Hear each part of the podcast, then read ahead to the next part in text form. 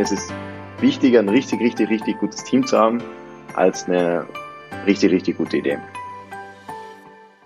Hallo und herzlich willkommen zu einer neuen Folge des Podcasts der Südtiroler Wirtschaftszeitung, die SWZ trifft. Dieses Mal sprechen wir mit Alexander Faltingeuer. Er ist Gründer und CEO des Startups Companion. Mein Name ist Silvia Santandrea. Ich bin Redakteurin bei der Südtiroler Wirtschaftszeitung und ich darf unseren Gast begrüßen. Hallo, Herr Faltingeuer. Schön, dass Sie heute bei uns sind. Hi, freut mich da zu sein. Das heutige Gespräch nehmen wir als Gespräch auf Distanz auf. Alexander Faltingeuer sitzt in Wien und ich sitze in Bozen. Bevor wir uns den eigentlichen Fragen dieses Podcasts zuwenden, noch ein paar Sätze zu Alexander Faltingeuer. Alexander Faltingeuer ist in Nals aufgewachsen und hat in Bozen die Gewerbeoberschule mit Fachrichtung Informatik besucht. Nach der Matura ging der heute 25-Jährige nach Wien und studierte dort an der Wirtschaftsuniversität Betriebswirtschaft. Neben seinem Studium beschäftigte er sich mit Kryptowährungen und arbeitete als Freelancer an verschiedenen Projekten in diesem Bereich mit. Mitte 2019 gründete er gemeinsam mit den zwei Südtirolern Matthias Zandernel und Aaron Ben und einem Vorarlberger, Saat wohlgenannt, das Startup Companion. Als Standort wählte das Gründerteam Wien. Companion hatte im Laufe des vergangenen Jahres immer wieder, auch hier in Südtirol, von sich reden machen lassen. Zuletzt, als es das Startup geschafft hat, ein Investment auf 5,5 Millionen Euro aufzustocken. Dabei handelt es sich um das bislang höchste Seed-Investment in der österreichischen Startup-Geschichte. Herr Faltingeuer, unser Gespräch möchte ich mit einem kurzen Spiel beginnen. Und zwar mhm. spielen wir die Höhle der Löwen. Können Sie die Geschäftsidee von Companion in einer Minute für uns und unsere Hörer und Hörerinnen pitchen? Ja, es ist eigentlich ganz simpel. Also ich glaube, sehr viele von den Zuhörern werden mittlerweile auch von verschiedenen Kryptowährungen wie Bitcoin, Ethereum, Cardano, Solana gehört haben. Also es ist ja all, in allen Medien hört man ja eigentlich immer wieder von Kryptowährungen. Und was wir in, in einer Nutshell machen ist, wir machen es ganz einfach, in Kryptowährungen zu investieren indem wir eben die Komplexität aus der Auswahl rausnehmen. Also anstatt, dass du jetzt wirklich informieren musst, was Bitcoin, Ethereum, Cardano und so weiter ist, kannst du bei Companion in einen ganz vorgefertigten Portfolio investieren, wo verschiedene Kryptowährungen drin sind und wir als Team managen dieses Portfolio. Das kann man ein bisschen mit Aktieninvestment vergleichen oder den klassischen ETF, wo man eben sich auch nicht dann wirklich informieren muss, okay, was ist jetzt der Unterschied zwischen Facebook, was ist der Unterschied zwischen Apple, wie viel soll ich in Amazon investieren, welche Strategie soll ich fahren, sondern ich investiere in so, so eine Art Fonds, wo sehr viele verschiedene Aktien abgebildet bin und kann dadurch einfach passiv von diesem Markt profitieren. Und genau dieses Konzept, das wir eigentlich im Aktienmarkt schon kennen, nehmen wir in den Kryptomarkt mit. Und langfristig wollen wir das in immer mehr Assets bringen, auch in NFT-Kunst, DeFi-Projekte, aber auch in Sneakers, Rolex-Uhren, Oldtimer. Es ist eigentlich wirklich so diesen Gedanken, all diese neuen Asset-Klassen oder diese nicht so zugänglichen Asset-Klassen ganz, ganz einfach zu machen, dass auch der Kleinanleger sein Portfolio neben Aktien mit anderen Assets erweitern kann. Die Finanzierungsfragen für ein Startup entscheiden sich ja vielfach bei solchen äh, Pitches. Können Sie sich an Ihren ersten Pitch erinnern? Wie ist denn der verlaufen? Gute Frage, das ist jetzt, glaube ich, schon einige Zeit her. Also auch die Geschichte von Companion war jetzt nicht wirklich geradlinig. Also wir haben eigentlich verschiedene Businessmodelle getestet, bis wir wirklich an diesem ETF-Konzept, ich nenne es mal so, gelandet sind. Wir haben eigentlich angefangen als so eine Art Copy-Trading-Plattform. Und das heißt, es war so eine, eine Plattform, wo man sich einfach andere Anleger ans, anschauen konnte, anschauen konnte, wie diese handeln und deren Verhalten dann replizieren konnte. Immer fokussiert auf Kryptowährung. Ich kann mich auch noch erinnern, der erste Pitch, den ich jemals gemacht habe, der war bei Startup Live in, in Wien. Das war so ein ja, Accelerator für, sagen wir, ganz, ganz junge Ideen. Also waren halt sehr viele Leute, die Ideen hatten, aber noch kein wirkliches Produkt. Und dort habe ich das erste Mal gepitcht. Daraus ist dann eigentlich nicht so viel geworden. Ähm, war damals auch noch nicht wirklich die Intention. Ich kannte diese ganze Szene auch nicht. Okay, dieses ganze Fundraising und Investoren, das, das, das lernt man ja eigentlich auch nicht wirklich auf der Uni. So richtig geklappt hat es dann eigentlich später raus und nicht in einen klassischen Pitch, sondern mehr so, dass ich mich einfach mehr in die Szene geworfen habe und auf verschiedene Events gegangen bin und dort Investoren kennengelernt habe. Und da passiert dieser Pitch halt eher indirekt. Du lernst dann halt Investoren kennen, die finden dann spannend, was du machst, die Idee spannend, vielleicht auch das Produkt spannend. Und so erzählst du das eigentlich mehr. Und es ist dann mehr eigentlich so geworden, dass ich nicht wirklich auf Pitch-Events gegangen bin, sondern einfach immer einen konstanten Austausch mit verschiedenen Investoren, also Angel-Investoren oder Venture Capital Fonds ähm, in Kontakt war und dann mehr so ein bisschen Roundup, okay, in der Nutshell, was ist es? Und dann halt sehr viel auch Zahlen getrieben. Also nicht so das klassische Elevator-Pitch-Konzept, wie man es vielleicht auf der Uni ab und zu hört, aber in, in kurz und Ganzen ist es natürlich immer dasselbe. Du, das ist ein Sales-Gespräch, also ein Verkaufsgespräch. Ich muss die Leute ja natürlich überzeugen, was, was wir machen. Mittlerweile haben Sie es schon geschafft, mehrere Investoren für Ihr Startup und Ihre Geschäftsidee zu überzeugen. Wie gehen Sie denn heute vor? Wie überzeugen Sie Investoren? Ja, wie, wie fasse ich das gut zusammen? Also ich hatte das Gefühl, vor allem so der erste Investor ist immer extrem schwierig zu bekommen. Weil einerseits fehlt ja sehr viel die Erfahrung. Wie spreche ich mit denen? Wie verhalte ich mich? Wie confident, also wie selbst, äh, selbstsicher bin ich auch in diesen Gesprächen? Und sobald man diese eine Hürde übersprungen hat und sozusagen den ersten Investor hat, der an die Idee glaubt, ist man ein gewisser Schritt recht leicht. Also du sagst, okay, ich kann meine erste Runde bauen. Also du brauchst immer diesen ersten Anker, der, ähm, der an die Idee glaubt und an das Gründerteam glaubt. Es war bei uns damals Frank Westermann und das war einfach eben, wie gesagt, aus einem Event, äh, entstanden. Heute funktioniert das Ganze ein bisschen anders. Es ist so, wenn du eine gewisse Größe an Unternehmen erreicht hast, fällst du nicht mehr in diese Phase von ähm, Angel-Investoren, also einzelne Personen investieren, sondern mehr in die Richtung Venture Capital Fonds. Und was, was die zwei eigentlich unterscheidet, ist, der, der Business Angels sind ja Leute wie du und ich, die, die einfach erfolgreich ein Unternehmen gegründet haben, das verkauft haben und ihr privates Geld investieren die machen das dann meistens sehr einfach aus persönlicher Liebe zu der Idee oder zu den Gründern oder weil sie glauben, das ist was Cooles. Und die haben dann einen ganz anderen Zugang, wie man die überzeugt, in ein Startup zu investieren. Bei Venture Capital Fonds funktioniert das teilweise ein bisschen anders. Die haben einfach sehr große Geldsummen angehäuft, die haben einen Fonds für verschiedene Investoren zusammengesammelt und investieren ganz professionell und gezielt in Startups. Und hier muss ich sagen, was, was mir sehr, sehr stark bei, dieser, bei diesen Finanzierungsrunden geholfen hat, ist eigentlich meine LinkedIn-Präsenz. Also ich, ich bin sehr aktiv auf LinkedIn, ich schreibe sehr viel über die Szene, ich schreibe sehr viel auch über unser Startup. Und ich bekomme dadurch eigentlich laufend Anfragen von VC-Fonds, die einfach mal so ein erstes Gespräch haben wollen. Also, ja, was macht ihr? Wie, wie schauen eure Zahlen aus? Wie schaut das Team aus? Und daraus entsteht dann eigentlich ein Kontakt. Und so war es zum Beispiel auch bei der letzten Finanzierungsrunde, ähm, in die Seed-Finanzierungsrunde, dass ich eigentlich schon relativ großen Stamm an verschiedenen Angel-Investoren und VC-Fonds aufgebaut habe, mit denen ich eh immer wieder mal konstant in Kontakt war und die dann einfach wirklich darauf angesprochen habe, okay, wir brauchen Geld, wir haben eine Idee, wir wollen, wir wollen jetzt Ziel X umsetzen.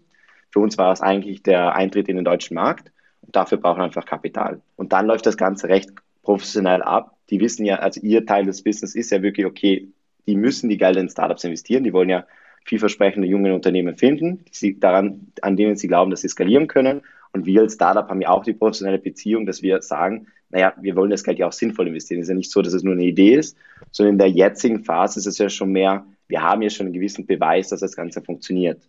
Und jetzt ist es einfach, können wir diese können wir diesen Case, den wir jetzt zum Beispiel in Österreich geschafft haben, auch in den nächsten Markt transferieren. Es geht dann ein bisschen weg von diesen ganzen wir haben diese Idee, wir wollen da was machen, wir sind ein cooles Team, zu mehr, okay, wir haben ja eigentlich schon was geschafft, können wir das jetzt einfach größer machen. Um die Idee oder das Unternehmen größer zu machen, brauchen Sie ja immer wieder äh, Finanzierungen. Was haben Sie denn mhm. im Austausch mit potenziellen Geldgebern gemerkt? Was kommt denn bei Investoren gut an? Hängt immer ein bisschen auf den Investor ähm, drauf an. Ähm, ich habe gemerkt, dass es schon sehr wichtig ist, dass das Gründerteam bereit ist, eine wirklich große Firma aufzubauen. Das war jetzt vor allem so in, in, den letzten Jahren. Man merkt, jetzt hat sich die Szene ein bisschen geändert, aber grundsätzlich Venture Capital Fonds, also eben professionelle Anleger, investieren gezielt in Unternehmen, die das Potenzial haben, wirklich sehr, sehr groß zu werden. Also ich sage, eine Bewertung von einer Milliarde plus zu, zu erhalten.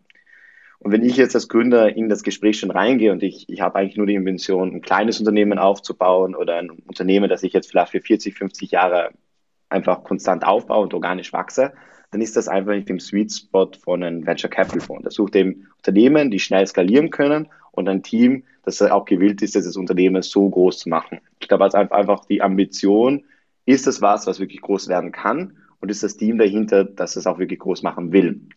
Und das Zweite, das spielt in, je, je später du in diesen ganzen Phasen runtergehst, immer mehr mit rein, sind einfach aktuelle Zahlen auch. Also wie viel kann ich auch unterlegen, dass der Business Case Sinn macht? Wie viel zahle ich für einen Kunden? Wie viel Gewinn mache ich auf einen Kunden? Es ist einfach wirklich, kann ich das Ganze positionieren, dass ich das richtige Mindset habe und das Unternehmen dieses Potenzial habe? Und habe ich einfach schon Zahlen, die das unterstreichen können, dass das ein Business Case ist oder sein könnte? Im Austausch mit Investoren ähm, ist ja auch immer der erste Eindruck sehr wichtig. Was glauben Sie, welche Fähigkeiten, Erfahrungen, aber auch äh, Kompetenzen sollte denn ein Startupper oder eine Startupperin unbedingt mitbringen? Ich glaube, es sind zwei Dinge. Eines ist, man muss wirklich den Markt, den man spielt, in- und auswendig kennen. Also Investoren, vor allem eben professionelle Anleger, die sind ja nicht Experten in dem Markt, in den sie investieren. Die verstehen vielleicht grundsätzlich was von Softwareunternehmen oder vielleicht auch vom Fintech. Aber wenn es genau um dein Produkt geht und den Markt, den du bespielen willst, musst du als Gründer den in- und auswendig kennen. Das geht auch einfach dadurch, der, der, der Venture Capital Fonds, der Investor investiert ja in ein Unternehmen mit Expertise, mit grüner Expertise, die auch in Unsicherheit es schaffen, das Unternehmen trotzdem stabil zu halten glaube, einerseits ist es einfach wirklich, man muss den Markt, in dem man agiert, in- und auswendig kennen. Das Zweite, was man unbedingt mitbringen sollte, ist auch, dass man seine Hausaufgaben macht, in der Hinsicht, dass man nicht einfach blind mit Investoren spricht, sondern sich damit beschäftigt, okay, wie läuft dieser Prozess ab? Da gibt es zum Beispiel ein ganz gutes Buch, das heißt Venture Deals. Da wird einmal ganz klar ähm, beschrieben, okay, was sind die Terms, die Investoren legen, was sind die, was sind die, was sind auch die Ausdrücke, die sie verwenden die muss man als Gründer einfach kennen, weil man sonst einfach in einer schlechten Position ist, dann wirklich einen guten Deal aufzusetzen. Und das Zweite ist auch, man muss eben äh, im, im Zuge dessen, man muss einfach auch vorbereitet sein, was seine Zahlen angeht, was die Visionen angeht, was die Schritte angeht. Es gibt, glaube ich, genug so Pitch-Deck-Anleitungen ähm, online. Aber was auf diesen Slides wirklich oben ist, in diesem Detail musst du das Unternehmen auch wirklich kennen. Weil der Investor wird sicher mehrere Fragen stellen und es kann dann nicht sein, dass du zum Beispiel nicht weißt, wie viel zahlst du dem Kunden.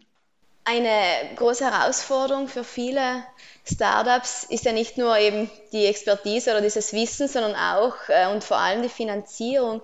Wie ist das denn äh, bei Ihrem Startup? Hatten Sie je Probleme mit der Finanzierung? Ja, naja, Probleme mit der Finanzierung. Also ich glaube, das muss man zweischneidig sehen. Also einerseits, glaube ich, muss jedem Unternehmen oder Startup bewusst sein, es ist, es ist sehr viel Geld draußen. Also es ist immer noch so, auch heutzutage, das Venture Capital Fonds sind gefüllt, Angel Investoren, die haben Geld. Also es ist, das Kapital an sich ist da draußen. Also wenn du einen guten Business Case hast, dann wirst du auch Kapital aufstellen können. Ich glaube, dieses, dieses Bewusstsein und dieses Selbstbewusstsein musst du als Unternehmen auch mitnehmen. Ich glaube mal, was man oft immer unterschätzt ist, dass dieser Prozess dann trotzdem recht lange dauern kann. Also man sagt so in der, in der Szene, dass man mindestens sechs Monate an Runway, also sechs Monate an Kapital vorab haben muss, und das also sechs Monate überleben muss, um eine Finanzierungsrunde abzusch äh, abzuschließen. Weil es ist, mal, es ist halt so, dass du ein Gespräch führst und es vielleicht eben nicht gut läuft und vielleicht noch 20 Gespräche führst und es nicht gut läuft, aber das heißt ja nicht, dass dein Unternehmen nicht finanzierbar ist. Das heißt einfach, dass du vielleicht bis jetzt noch nicht den richtigen Investor für dein Unternehmen kennengelernt hast. Also ich glaube, es hat weniger damit zu tun, ist es schwierig zu fundraisen? Ja, es ist sicher aufwendig. Es gibt niemand Millionenbeträge einfach so her aus Spaß oder eher selten, sagen wir so. Aber wenn man genug Zeit einplant und ähm, den Biss hat, auch wirklich mit vielen Leuten zu sprechen, dann ist ein Fundraise für ein solides Business kein Problem. Also Ihr Tipp an Startuperinnen, vorausdenken, oder? Also reinplanen, dass der Prozess länger dauert und auch mühsam ist. Also ich kann mich noch erinnern, wenn wir die erste Runde abgeschlossen haben, oder die erste, sagen wir, offizielle Runde, das war sicher ein Prozess von sechs Monaten ich habe mit sicher über 100 Investoren gesprochen. Damals ist mir es noch gar nicht so auffallen, wie mühsam das ist. Oder es, es war so ein bisschen indirekt, was mir auch Spaß gemacht hat. Vielen Menschen wird es wahrscheinlich keinen Spaß machen. Aber das muss man einfach mit einplanen. Es kann bis zu sechs Monaten dauern und du wirst sicher mit 100 Investoren sprechen müssen. Oder so, dass man so diese Sample Size, dass man so in der Szene anspricht. Und es ist schon auch, sagen wir, ein bisschen erdrückend, wenn du von 80 Investoren abgelehnt wirst. Aber das, das Thema ist, man muss halt immer weiter pitchen, immer weiter pitchen und irgendwann findet man dann auch den richtigen Investor, wenn das Business in sich stimmt. Also ich meine natürlich, man muss schon auch so realistisch sein, dass wenn ich jetzt eine App habe, die keinen User hat, dass es dann schwierig sein wird. Aber wenn ich eine gewisse Zahl habe, dass ich sagen kann, okay, das ist eigentlich ein solides Business, dann werde ich auch Investoren finden. Mit genug Zeit und Biss. Kommen wir zur äh, Rekordfinanzierung, mit der es Companion in die Schlagzeilen geschafft hat. Und zwar war das vor einigen äh, Monaten, als es das Startup geschafft hat, eine Seed-Finanzierung von 1,8 Millionen Euro auf 5,5 Millionen aufzustocken. Damit ist Ihnen und Ihren Co-Foundern das bislang höchste Seed-Investment in der österreichischen Startup-Geschichte gelungen. Wie lange kommt denn Ihr Startup mit einer solchen Finanzierung aus? Naja, normalerweise plant man mit einer Finanzierungsrunde, dass man so 18 bis 24 Monate Runway hat. Also 18 bis 24 Monate plant, also die Summe, die man versucht aufzustellen, soll, idealer für, soll idealerweise für 18 Monate reichen. Man soll das aber auch auf 24 Monate strecken können. Es hängt ja natürlich dann immer ein bisschen davon ab, wie viel spende ich jetzt zum Beispiel Marketing, wie, wie sehr skaliere ich das Team. Also 18 Monate strebt man dann. Und wie geht es danach weiter? Starten Sie eine neue Finanzierungsrunde? Naja, normalerweise funktioniert das dann so, dass, dass man einfach wirklich, das Ziel der Finanzierungsrunde ist ja auch immer eine Zeit an den Kopf frei zu bekommen. Es ist ja auch sehr mühsam und zeitintensiv, vor allem für den CEO zu fundraisen. Also es kann, ich glaube, das kann man schon ganz gut sagen, dass wahrscheinlich naja, 60, 70 Prozent der Zeit des CEOs, der in diesem Fundraising-Prozess ist, in den Fundraising-Prozess fließt. Das ist aber sehr viel Zeit, das dann halt nicht ins Unternehmen fließt, weil Fundraising an sich ja nicht wertstiftend für das Unternehmen ist. Deshalb ist das Ziel, dass du eben die Finanzierungsrunde so groß gestaltest, dass du eine gewisse Zeit auch hast, um einfach nicht an Finanzierungsrunde denken zu müssen. Und normalerweise, so Daumen mal Pi, das hängt immer von der Situation ab, wie der Markt sich entwickelt, wie das Unternehmen ist. Aber man sagt so, man hat dann ungefähr zwölf Monate, sich voll auf das Unternehmen zu fokussieren, die nächsten Meilensteine zu erreichen und aufgrund des, deren Meilensteine die nächste Finanzierungsrunde anzugehen. Sie haben gesagt, eben nach einer solchen Finanzierung bekommt man auch oder die macht man auch, um den Kopf äh, frei zu bekommen. Mhm. Steigt denn nicht auch der Druck auf ein Startup, äh, weil, gerade weil größere Summen auf dem Spiel stehen? Ja, klar. Ja, einfache Antwort, ja, natürlich steigt er. Wie gehen Sie mit diesem Druck um? Ich glaube, das ist ein bisschen wie, wie die Einstellung an sich, an ähm, des Gründers, an, an das Unternehmen ist. Also natürlich steigt der Druck in mehr Hinsicht. Einerseits, wenn man sich für diesen Weg entscheidet, also externes Kapital aufzunehmen und das Unternehmen schneller zu skalieren, implizierst du ja eben, dass das Unternehmen organisch gerade nicht auf, äh, auf soliden Beinen steht. Du, du holst dir externe Finanzierung, um schneller zu wachsen, als das Unternehmen organisch hergibt. Heißt, ich investiere zum Beispiel jetzt größere Summe Marketing, obwohl ich weiß, es zahlt sich jetzt zwar noch nicht aus. Ich glaube aber, dass es sich in Zukunft auszahlt. Das impliziert hat, wenn ich nicht an diesen Finanzierungsrunden rankomme, dass das Unternehmen möglicherweise eben in, in die Insolvenz geht. Das ist schon ein anderer Druckfaktor, als wenn ich wirklich sage, ein profitables Unternehmen bin, das organisch wächst. Und dann weiß ich einfach, meine Kunden tragen das Unternehmen. Dieses Bewusstsein, dass man so abhängig ist von den Finanzierungsrunden, steigt natürlich auch den Druck, wie das Unternehmen intern leitet. Weil oftmals kann es eben schwieriger sein oder länger dauern, eine Finanzierungsrunde ähm, aufzustellen. Und da ist natürlich diese Verantwortung, dass du, die du gegenüber dem Team ähm, stellst oder auch über, gegenüber deinem Gründungsteam, natürlich sehr hoch. Die Mitarbeiter vertrauen ja auch darauf, dass du das so machst, dass die auch morgen noch einen Job haben. Ich glaube, ich glaube, das kann man in zwei Seiten mitigieren. Einerseits, ich glaube, man muss einfach 100% transparent sein, auch mit den Mitarbeitern. Wo steht das Unternehmen? Wie läuft dieser Prozess ab? Auch eine gewisse Transparenz im Anstellungsgespräch. Es ist natürlich nicht dasselbe, wenn ich jetzt für ein eingesessenes Familienunternehmen arbeite, als wenn ich für ein Hightech-Startup arbeite in der Tech-Szene, das einfach sehr stark auf Skalierung setzt. Das zweite ist ein bisschen auch die persönliche Situation. Natürlich unterscheidet sich auch, wie es für den Gründer dasteht. Also wenn der Gründer gewisse externe Verbindlichkeiten hat, zum Beispiel Familie, Hausbau, Kredit, whatever it is, Lebensstandard, das, das erhöht natürlich schon den Druck, weil du einfach nicht sicher sein kannst, naja, kann ich das Unternehmen ewig treiben, kann ich mein Gehalt ewig auszahlen und so weiter und so fort. Das ist in meinem Fall halt jetzt eine, eine spezielle Situation und ich glaube, deshalb ist es auch für uns Gründer einfach ein bisschen leichter, mit diesem Druck umzugehen. Wir sind alle 25, wir kommen direkt aus dem Studium. Ich glaube, wir haben unseren Lebensstandard auch noch sehr studentisch aufgebaut. Für uns ist das jetzt gerade einfach eine mega Opportunity, viel zu lernen, viel ähm, einfach ein cooles Unternehmen aufzubauen und wir sind deshalb sicher auch ein bisschen risikobereiter. Kommen wir noch zum Standort. Drei der vier Gründer von Companions sind Südtiroler. Dennoch mhm. haben Sie sich für Wien als Standort für das Startup entschieden. Was war denn der ausschlaggebende Grund dafür? Ich habe schon mehrmals versucht, ein Unternehmen zu gründen. Ich habe auch schon, das ist auch jetzt schon so mein zweites Unternehmen, das ich effektiv gegründet habe, wobei es nicht in den Ausmaß war. Und ich habe bisher eigentlich immer einfach instinktiv nach Südtirol, nach Italien geschaut, das Unternehmen zu gründen. Einfach dadurch, dass ich da auch ein besseres Netzwerk an Anwälten habe oder einfach Support-Netzwerk war damals einfach stärker, dass ich dachte, es geht eigentlich leichter in Südtirol. Tatsächlich habe ich mich auch mehrmals beraten lassen. Mir wurde immer abgeraten, in Südtirol bzw. in Italien zu gründen, aus mehreren Gründen. Der erste Grund ist, steuerlich und rechtlich ist es in Italien einfach komplexer aufgebaut, als es jetzt zum Beispiel in Österreich ist. Also das Steuersystem ist in Italien einfach nicht gut für Unternehmen und es ist auch sehr viel komplexer. Das ist einfach schon mal ein Vorteil von der administrativen Seite. In Österreich ist es auch nicht ideal, es ist aber leichter. Das zweite ist auch gewesen äh, das Fördersystem. Also in Österreich gibt es ein sehr, sehr gutes Fördersystem äh, für Jungunternehmen, vor allem für Hightech, innovative Unternehmen. Ähm, die Stadt Wien fördert da sehr viel, das Land Österreich fördert da sehr viel, in, auch in teilweise in 3, 4, 500.000 Euro, die man einfach bekommt, um eine innovative Idee umzusetzen. So ein starkes Fördersystem hat Italien nicht. Das war auch einer der Gründe, warum wir uns für Österreich entschieden haben. Und der dritte Grund ist auch ein bisschen die Internationalität. Die Investorenszene ist in Italien noch nicht so ausgeprägt. Es gibt nicht so viele bekannte Unternehmen in Italien, also vor allem Startup-Unternehmen. Und es ist dadurch einfach ein bisschen einfacher, Investoren anzuziehen, wenn du, wenn du in Österreich bist. Auch nicht ideal, da ist Deutschland sicher besser. Österreich ist einfach ein Tick leichter. Und es geht auch darum, du musst eigentlich als Tech-Unternehmen, der sagen, bin ich immer noch, auch mit Remote Work und so weiter und so fort, einen Standort in einer Großstadt haben.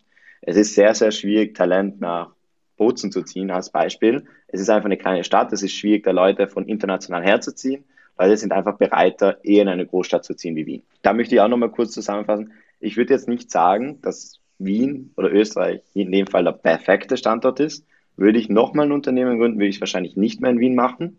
Aber für den Setup, wo wir einfach waren, wir haben halt alle in Wien studiert, sind Südtiroler, war Wien einfach die eindeutig bessere Lösung, als jetzt in Südtirol zu werden. Also wäre Companion in Südtirol wahrscheinlich nicht so erfolgreich gewesen, wie es, es in Wien jetzt ist. Sehr, sehr wahrscheinlich, ja. Der Standort wird nicht, das, nicht entscheiden, ob das Unternehmen jetzt erfolgreich wird oder nicht erfolgreich wird. Es ist halt wieder eine Hürde, eine Barriere, die es vielleicht leichter oder schwieriger macht ein gutes Unternehmen, ein gutes Gründerteam wird es in jedem Land schaffen. Sprechen wir noch ganz kurz über Ihr Leben als Startupper. Wie sieht denn der Alltag oder wie sieht denn Ihr Alltag als Startupper aus? Naja, ich glaube, es ist jetzt nicht so unterschiedlich zu dem, was sehr viele Leute einfach auch in Tech-Unternehmen machen. Also ganz normal, morgen früh zwischen 8 und 9, also relativ spät eigentlich, geht es ins Büro. Meistens dann würde ich sagen, so bis 7, 8 Uhr abends bin ich im Büro, dann geht es meistens, ich würde sagen, ich habe sehr oft Meetings noch am Abend, also so Dinner-Meetings, wie man sie so nennt, mit entweder Investoren, anderen Unternehmern, anderen potenziellen Partnern und werde dann wahrscheinlich so bis 10, 11 noch an E-Mails sitzen. Also es ist, glaube ich, schon eine sehr zeitintensiv. Ich glaube, das, das impliziert das Ganze ja auch, wenn man ein Unternehmen schnell aufbauen will. Ich glaube, das kann jeder Unternehmer für sich sagen. Es ist einfach sehr zeitintensiv. Es muss einen einfach Spaß machen ich kann das jetzt irgendwie schwer zusammenfassen, wie der Alltag ist, effektiv im Unternehmen, weil das Spannende an so einem jungen und, und ähm, dynamischen Unternehmen ist ja auch, dass es jeden Tag ein bisschen anders ist. Also ich bin ja in Bereichen involviert, von Marketing bis Fundraising bis Financials. Also es geht ja wirklich in jeden Bereich, wo einfach was zu tun ist, kann ich reinspringen, springe ich auch rein. Deswegen sind die Tätigkeitsfelder sehr breit. Aber es ist grundsätzlich schon meistens ein recht langer Arbeitstag, der sich dann auch noch in die Nacht bis reinzieht. Also sehr zeitintensiv. Ich glaube, so eine Startup-Entscheidung, vor allem wenn du diesen Venture-Backed Weg gehst, wie du auch sagst, der Druck steigt, auch in der Hinsicht, einfach weil Investoren ja auch eine gewisse Erwartungshaltung haben, dass das Unternehmen sehr, sehr schnell, sehr, sehr erfolgreich wird. Und das geht meiner Meinung nach einfach nicht, wenn man nicht genug Zeit investiert.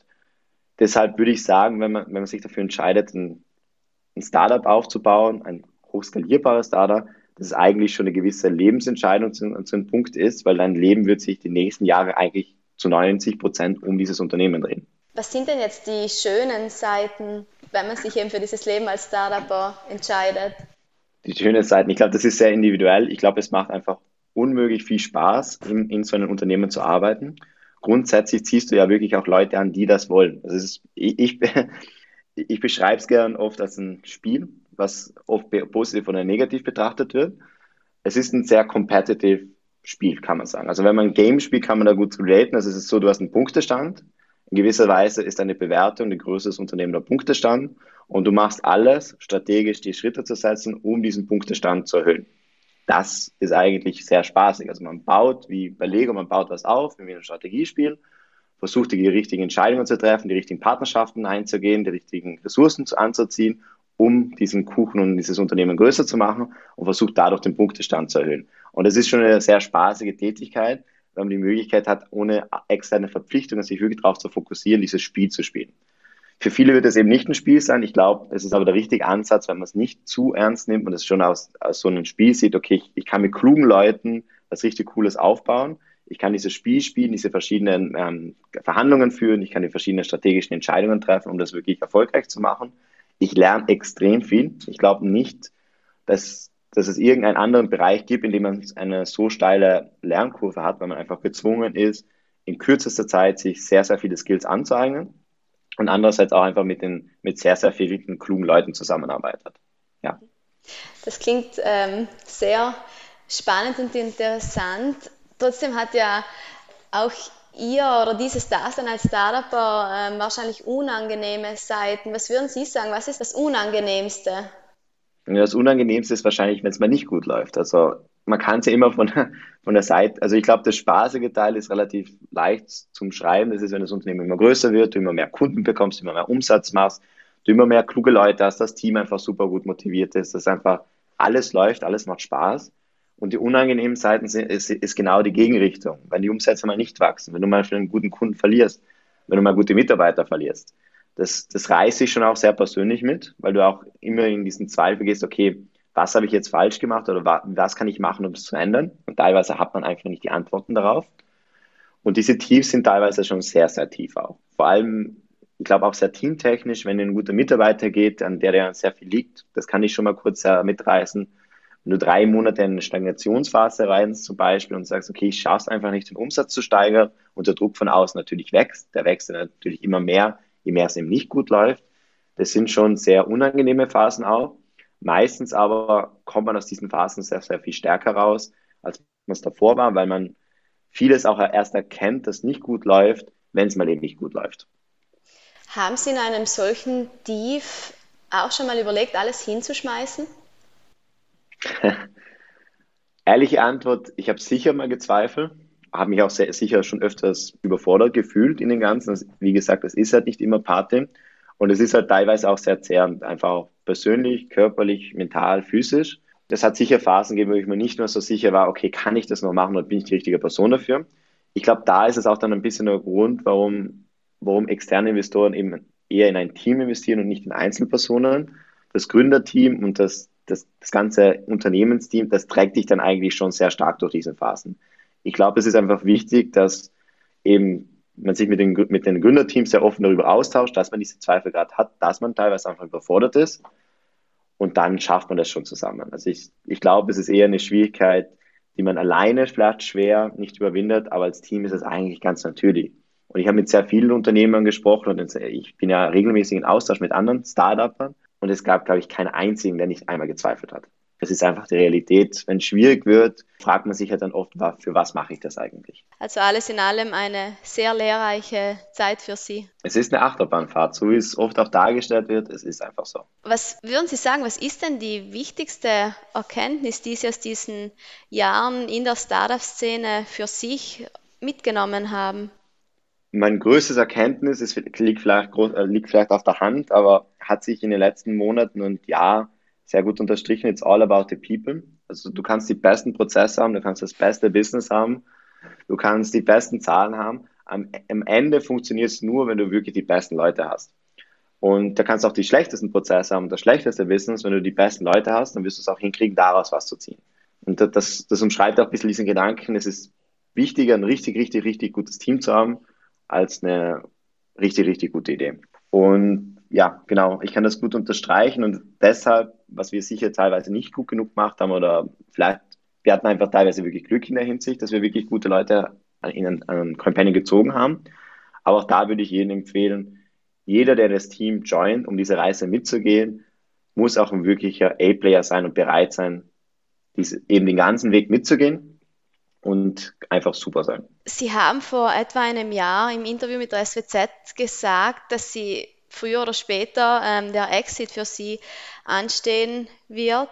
Werden Sie sich nach diesem Leben als Startupper einen unter Anführungszeichen normalen Job suchen? Ja, habe ich mir schon öfters überlegt. Würde ich nicht machen. Ich glaube, ich würde mich relativ schnell wieder auf das nächste Unternehmen stürzen. Es gibt also, einfach zu viele spannende Sachen, die man daraus machen kann. Abschließen möchte ich jetzt unser Gespräch noch mit drei kurzen Fragen an Sie, Herr Waltingeuer. Und zwar, was hätten Sie selbst gerne vor der Gründung des Startups Companion gewusst? Es wird wirklich schwer. Welchen Tipp haben Sie an Unternehmer, die gerne ein Startup gründen möchten? Find the right people. Und was motiviert Sie, immer weiterzumachen? Spaß an der Reise. Herzlichen Dank, Herr Faltingeuer, und weiterhin alles Gute. Danke. Danke auch an Sie, liebe Hörerinnen und Hörer, dass Sie uns zugehört haben. Wir freuen uns, wenn Sie auch beim nächsten Mal wieder dabei sind. Für alle, die in der Zwischenzeit Lust auf mehr Interviews und Berichte aus Südtirols Politik und Wirtschaft haben, gibt es jeden Freitag eine druckfrische SWZ oder Sie können uns online unter www.swz.it besuchen. Bis zum nächsten Mal, machen Sie es gut.